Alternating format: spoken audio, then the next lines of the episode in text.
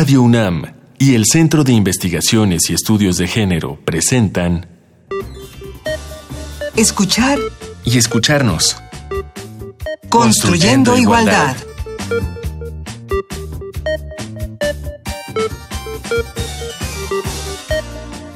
Bienvenidos y bienvenidas a una emisión más de Escuchar y Escucharnos. Seguimos construyendo igualdad en este espacio del CIEG y de Radio UNAM. El tema de hoy es feminicidio. En este país donde hay tantas muertes, por supuesto que todas las muertes son lamentables, pero hay unas muertes en especial que queremos comentar, para eso es el espacio de hoy. Según el Mujeres, mueren siete mujeres diariamente, en diferentes situaciones y a manos de, de diferentes personas y en diferentes casos. Veremos qué es el feminicidio. Queremos darle la bienvenida a nuestras invitadas de hoy.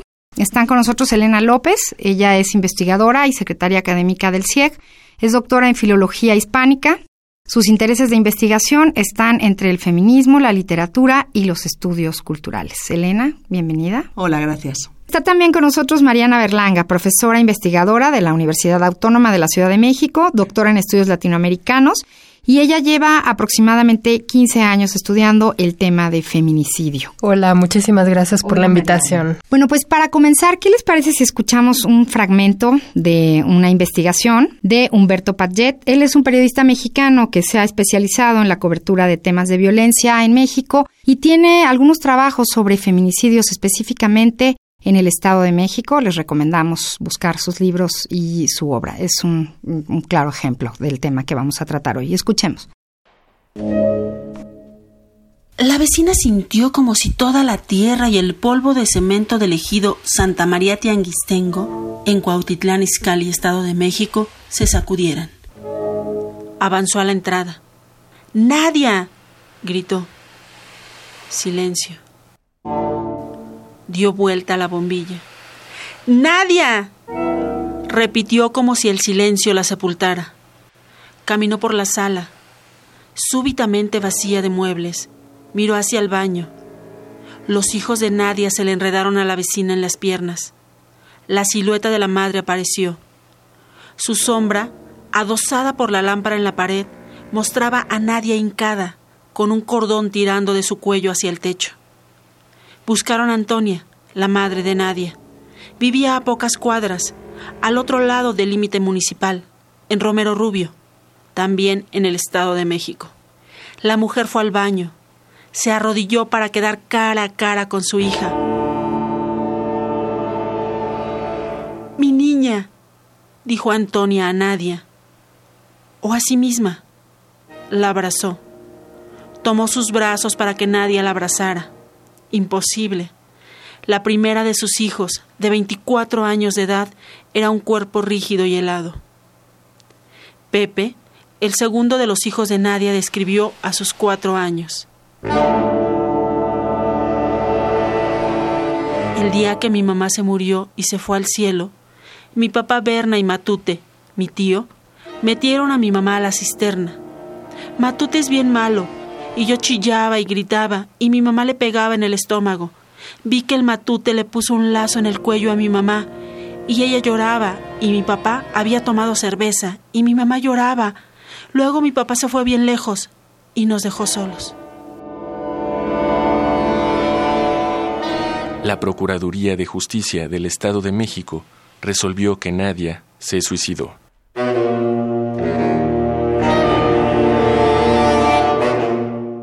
Feminicidio peor que el del norte. Las muertas del Estado de México son muchas más que las de Juárez. Un artículo del periodista y escritor mexicano Humberto Paget, publicado en la revista MX.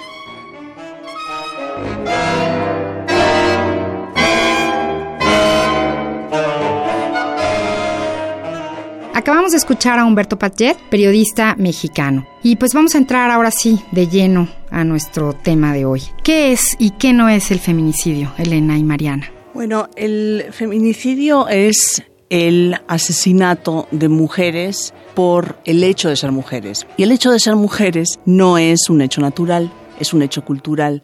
A eso, de una manera muy rápida, le podemos llamar género. Y eso lo que significa es que esa construcción cultural de los cuerpos de las mujeres y de los hombres pone a las mujeres en condiciones de desventaja respecto a los hombres. Entonces esta sería, digamos, una noción de feminicidio para referirse a una práctica social lamentablemente muy extendida de violencia extrema hasta la muerte de mujeres a manos de hombres como consecuencia de las luchas feministas, tanto desde la academia, la producción de conocimiento y el activismo y los movimientos sociales, digamos que pasa a convertirse en una categoría jurídica, en un tipo penal que está en muchos códigos penales en el mundo y en México está en el Código Penal eh, Federal desde 2011. ¿Y qué no es? Porque no todas las muertes de mujeres son feminicidio.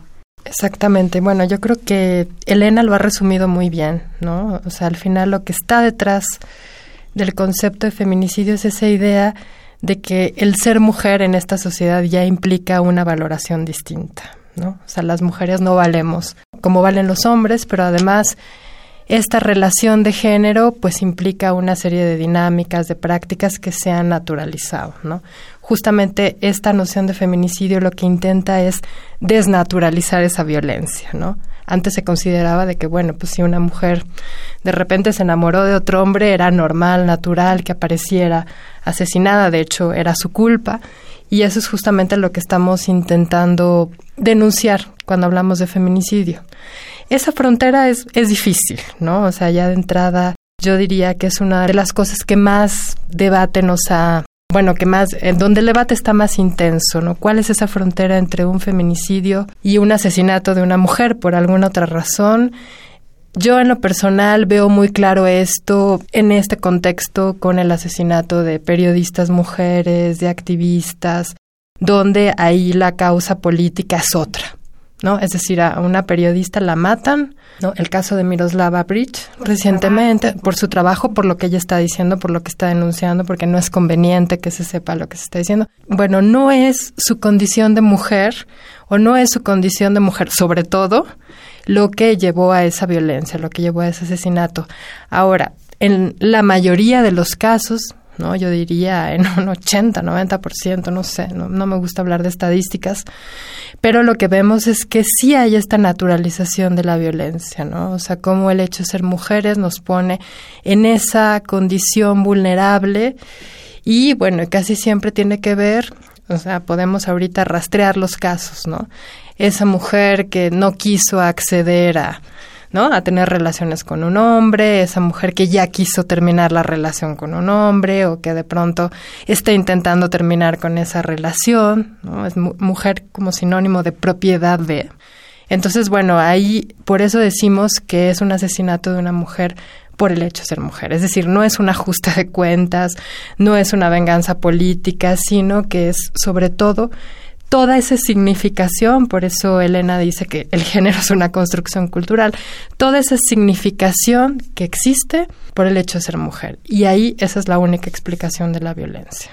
¿Cuál es el origen del término? Bueno, pues eh, en realidad es un término que, bueno, aparece hace muchísimo tiempo en la literatura inglesa, pero lo que hoy conocemos como feminicidio en realidad tiene que ver con la primera definición de Jill Bradford y Diana Russell, que lo que intentaron fue exactamente esto que te estoy mencionando, ¿no? desde los años 70, aunque ya la definición aparece mucho más clara en los 90, hacer esa diferencia y decir, bueno, es que sí hay una lógica distinta. En esto que tú decías, no es porque estos asesinatos sean más importantes que los otros, es simplemente la lógica, la motivación, todo el mecanismo, ¿no? Todo ese despliegue de la violencia que se da, se da por distintas razones. Y eso tiene que ver con el género. Tiene que ver con que estas mujeres rompieron de alguna manera las reglas de género. Y por eso es que hablamos de feminicidio.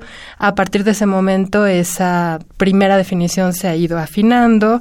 Y bueno, yo creo que en América Latina, en México, es muy claro que con los asesinatos seriales de Ciudad de Mujeres en Ciudad Juárez en los años 90, pues esta definición ha cobrado muchísimo más sentido y digamos en México y en Latinoamérica se ha eh, seguido debatiendo y afinando, ¿no? La traducción de Marcela Lagarde, de femicide a feminicidio, y bueno, y luego todas las teóricas que han aportado a esta idea, en donde, bueno, ya le añadiríamos otros elementos, ¿no? O sea, por ejemplo, que no todas las mujeres somos igualmente vulnerables, ese debate también es importante, ¿no? O sea, al sexismo también habría que añadirle el racismo, el clasismo, que hace que algunas mujeres sean más vulnerables que otras y bueno, estas son las vidas que no importan, ¿no? Como diría Judith Butler, ¿no? O sea, que no, no merecen ser lloradas, no merecen ser recordadas, ni siquiera fueron consideradas vidas en su momento. Bueno, y siendo un término tan importante y tan poderoso, tendríamos que tener alguna consideración para utilizarlo. O sea, hay, hay manera de que al utilizarlo indiscriminadamente se desgastara, por así decirlo, o es algo que debemos de pugnar porque se haga. ¿Qué sucede? Yo diría que como con cualquier otro uso del lenguaje, este, digo, el lenguaje circula.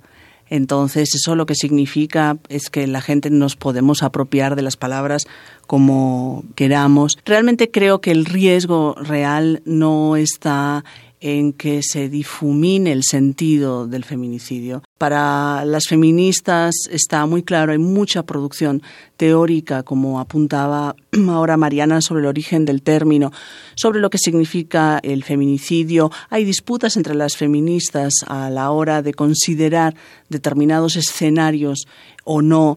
Eh, pero hay claridad en, en, la producción de conocimiento sobre el término. Y desde luego hay mucha claridad en la tipificación en el Código Penal. Yo apuntaría más, eh, aprovecho aunque me desvíe de la pregunta, para señalar que el auténtico riesgo es que no exista la debida diligencia. El auténtico riesgo es que a quienes imparten justicia les dé igual que eso esté tipificado o no y no activen y están obligados por una histórica eh, un histórico fallo de la Suprema Corte de Justicia de la Nación en relación con el caso de Mariana Lima Buendía, eh, que obliga, en el caso de cualquier asesinato de mujer, obliga a las autoridades conducentes a activar como primera línea de investigación, en primera instancia, la perspectiva de género para definir si eso es feminicidio o no. Entonces, nuestro verdadero riesgo es la impunidad y también nuestra realidad, por desgracia, muchísimos de los casos. Y pues bueno, ¿qué les parece? Vamos a escuchar nuestra selección musical del día de hoy para ilustrar nuestro tema. Hoy vamos a escuchar a Los Lobos. La canción es Anselma. Los Lobos, banda de rock estadounidense integrada por hijos de migrantes mexicanos asentados en Los Ángeles, se caracterizan por su variedad de ritmos que combinan justamente con la música tradicional mexicana. Escuchemos a Los Lobos con Anselma.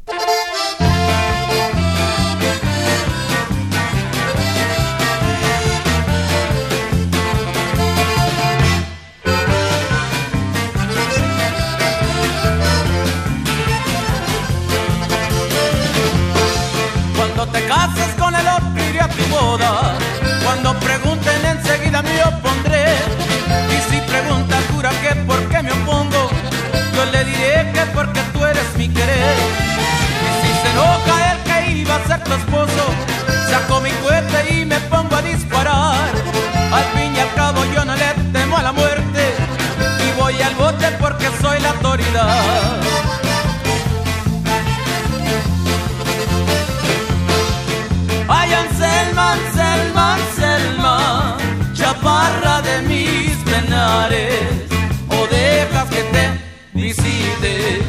te manda los que en la red.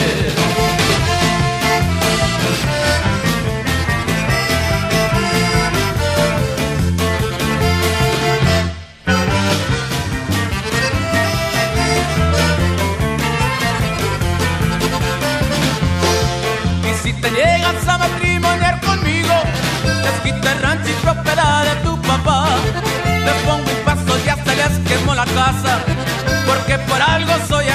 autoridad.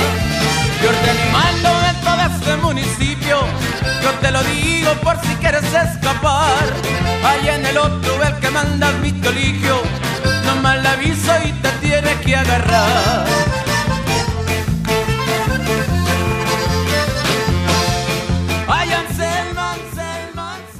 O dejas que te visite o te mando a los gendarmes, dice esta canción. ¿Cómo es posible que alguien pueda sentirse dueño de las mujeres? ¿Cómo sucede esto? Yo creo que tiene que ver justamente con esa producción del género, ¿no? Que es una cuestión cotidiana, que nos atraviesa a todas y a todos de una manera que ni nos damos cuenta, ¿no? Y bueno, y que además tiene esto muchísimos años detrás de nosotras, ¿no? O sea, esta idea de lo que es una mujer, de lo que es un hombre, de cuáles tendrían que ser las relaciones entre los distintos géneros, ¿no? Apegándose a un como una idea muy tradicional de lo que debería de significar ser mujer y bueno, obviamente son esos, como dice Rita Laura Segato, ¿no? Lo masculino y lo femenino son esas dos características que se complementan ¿no? Lo que hay que entender es que es una producción cultural, ¿no? Porque casi siempre todo esto está sentado en discursos que apelan a la, a la naturaleza. Claro, es que las mujeres naturalmente somos dos, eh, lo nuestro es estar en la casa, tener la comida, obedecer, tenemos que hablar en voz baja, ser sumisas, etcétera, etcétera. Y lo, bueno, los hombres lo contrario, la producción de la masculinidad, lo que implica tener que estar demostrando permanentemente su poder. Entonces, lo que hay que entender es eso, que la producción de la masculinidad y de la feminidad no están dadas, sino que nosotras y nosotros todo el tiempo estamos actuando el género, no performando el género, como lo dice Judith Butler. Eso es justamente lo que hay que cuestionar. O sea, creo que tu pregunta viene muy bien, ¿no? Y la canción viene muy bien porque de alguna manera todas y todos estamos dentro de, esas, de esos códigos, de esas lógicas que operan de esa manera y que a lo mejor no los vemos tan graves hasta que sucede algo así, tan extremo, ¿no? O sea, hasta que de repente eh, bueno, tenemos estas cifras escandalosas de las que tú hablabas, pero que en la vida cotidiana, bueno, pues una misma dice, ay, bueno, pues es mi obligación hacer la comida, este, obedecer a mi marido, etcétera, etcétera. Entonces yo creo que esas son las cosas que hay que cuestionar precisamente porque no son naturales, ¿no? Porque eso habla de una construcción cultural, una que además va cambiando también con la época y yo creo que lo que sucede actualmente es que vivimos en un contexto que ha puesto en crisis, ¿no? Todos estos valores. O sea, de alguna manera, una, una manera de verlo es pensar que hay valores nuevos, ¿no? O sea, que hablan de la emancipación de las mujeres, de la libertad, de la posibilidad de elegir, de la igualdad. Pero esos valores tradicionales siguen estando operando de manera a veces hasta súper inconsciente, ¿no? Entonces, ese choque de valores, ¿no? O, bueno, o esos dos valores tan contradictorios, o sea, operando al mismo tiempo, eso genera, pues, hay un despliegue de violencia impresionante, inexplicable, pero que al final es muy lógica, ¿no? Porque tenemos estas ideas de lo que significa ser hombre, de lo que significa ser mujer. Yo diría, casi siempre ponemos el acento en nos preocupa liberarnos, nos preocupa, ¿no? Que las mujeres cambiemos, es una de las batallas históricas del feminismo, pero también creo que es muy importante cuestionar la masculinidad y que los hombres mismos se cuestionen qué es lo que sienten ellos que tienen que hacer para ser hombres, ¿no? O sea, para estar demostrando su virilidad, su masculinidad en un contexto en el que francamente es muy difícil. Elena, mencionaste hace un momento algunas leyes. Tenemos derechos, y el Estado y las leyes nos deben de proteger con respecto al feminicidio. ¿Cómo funciona? ¿Cómo es el, el, ¿Cuáles son los aspectos legales del feminicidio en México? Sí, sí tenemos leyes, incluso tenemos demasiadas leyes. Incluso tenemos no solamente demasiadas leyes, sino leyes muy sofisticadas. Digamos, para mí eso es como el deseo, la aspiración, ¿no? A intentar abordar este problema grave y tantos otros problemas. Y tenemos el deseo por un lado y tenemos la realidad por el otro lado. Antes eh, mencionaba yo que yo creo que eh, un punto crucial es eh, lo que tiene que ver con la procuración de justicia. Sí, que la procuración de justicia sea la adecuada. Eh, entonces, leyes, desde luego está la ley importante de 2007, la ley de acceso a las, de las mujeres a una vida libre de violencia. Ahí se tipifica eh, la violencia feminicida, así se le llama, eh, de una manera muy, muy progresista además, porque se hace mención a la responsabilidad del Estado Ahí en, esta misma ley, la de acceso de 2007, se tipifica también un mecanismo también muy creativo, muy innovador, en principio muy interesante, que es el de las alarmas de violencia de género, que es un mecanismo eh, de, de, diseño de acciones gubernamentales, ahí donde para prevenir y erradicar la violencia feminicida y otros tipos de violencia contra las mujeres, ahí donde hay contextos de riesgo la eh, sentencia histórica a la que me refería antes, ¿no? Eh, de la Suprema Corte de Justicia en relación con el caso de Mariana Lima, este, donde se obliga a activar inmediatamente, automáticamente, una línea de investigación con perspectiva de género en cualquier asesinato de mujeres. Entonces está esa circunstancia, pero decía Mariana que a ella no le gustan las cifras, a mí tampoco, eh, sin embargo, a veces sí dan un poco el tono de en qué situación estamos y aproximadamente un 95% de los asesinatos contra mujeres eh, no están tipificados como feminicidio. Eso es un síntoma gravísimo de que lo que no está sucediendo es la debida diligencia. ¿no? Pues en la vida real no se aplican como tal estas leyes, estos mandatos no sucede. Exactamente, es papel mojado la ley. Bueno, pues pasamos ahora a nuestra recomendación del día. Hoy les vamos a hablar del violentómetro. La unidad de género del Instituto Politécnico Nacional dio a conocer hace unos años una herramienta muy útil porque es un material gráfico y didáctico sencillo. Porque para llegar al feminicidio muchas veces hay señales previas y es muy importante conocerlas y estar al pendiente de ellas. Escuchemos nuestra recomendación. Ay, qué chistosa. Con ese vestido pareces elefantita. ¿No te gusta? Ahorita me cambio, amor. 1. Bromas hirientes. ¿Por qué te arreglaste tanto, eh? ¿A dónde vas? Contigo, amor. Ay, qué bonito. Me celas porque me quieres mucho. 5. Celar.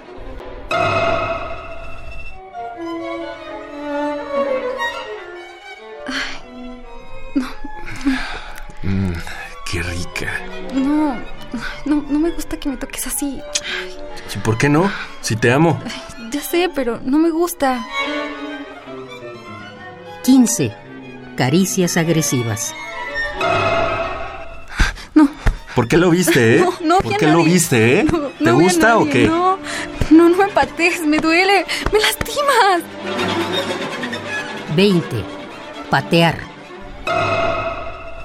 Si lo vuelves a hacer, te mato. Sabes que no me gusta que hables con ese tipo. Ya no le hablo, te lo juro, perdóname, por favor. 25. Amenaza de muerte. Te lo advertí. No me gusta que me desobedezcas. No, no, por favor, perdóname, por favor, no. ¡Perdóname!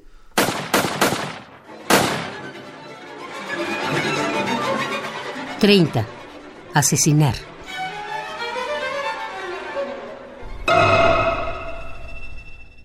El violentómetro es una herramienta capaz de detectar el nivel o las escalas de violencia creada por la Unidad Politécnica de Gestión con perspectiva de género. Por medio de un nivel gráfico en forma de regla, revela las diferentes manifestaciones de violencia que se pueden encontrar en la vida cotidiana. A través del violentómetro se puede conocer y detectar si la violencia con la que se vive es de manera consecutiva o son casos esporádicos, pero que también son dignos de analizarse con precaución. Estamos de regreso en escuchar y escucharnos construyendo igualdad, hoy hablando sobre el feminicidio. Y pues bueno, viene nuestra última pregunta, creo que la más difícil donde yo espero nos den ustedes luces en el asunto. ¿Qué se requiere para lograr la erradicación del feminicidio en nuestro país? Elena. Pues mira, yo entiendo que hay dos dimensiones. Una de ellas es lo que tiene que ver con atender muy seriamente lo que hemos mencionado a lo largo del programa y en lo que hemos insistido a lo largo del programa, que es atender a la tremenda crisis de impunidad y corrupción adentro del sistema de justicia en México. Estando en Radio UNAM, no está de más eh, recordar que está abierta actualmente la investigación por la muerte violenta en mayo pasado, en mayo de este año, de una joven en Ciudad Universitaria de Lesbi Berlín Osorio. Entonces, lo que se esperaría en este caso y en cualquier otro caso, insisto, de asesinato de una mujer es que la Procuración de Justicia active automáticamente eh, una investigación con perspectiva de género. Eso por un lado. Ahora, como no todo puede ser punitivo, ¿no? Y, y, las feministas, de hecho, que también tenemos como un horizonte utópico de otro tipo de sociedad, Creo que otra dimensión muy importante es todo lo que tiene que ver con el cambio de las condiciones culturales a las que se refería antes Mariana muy bien, eh, que posibilitan que haya este tipo de abusos eh, hasta la muerte, ¿no? de abusos extremos. Y de nuevo también estando en Radio UNAM y estando aquí con una colega de, de la UASM y siendo yo misma académica en la UNAM, pues sí creo, desde luego, en la importancia de intervenciones de tipo educativo, desde la educación formal, desde espacios que no son formales, muy importante medios de comunicación, ¿no? Claro.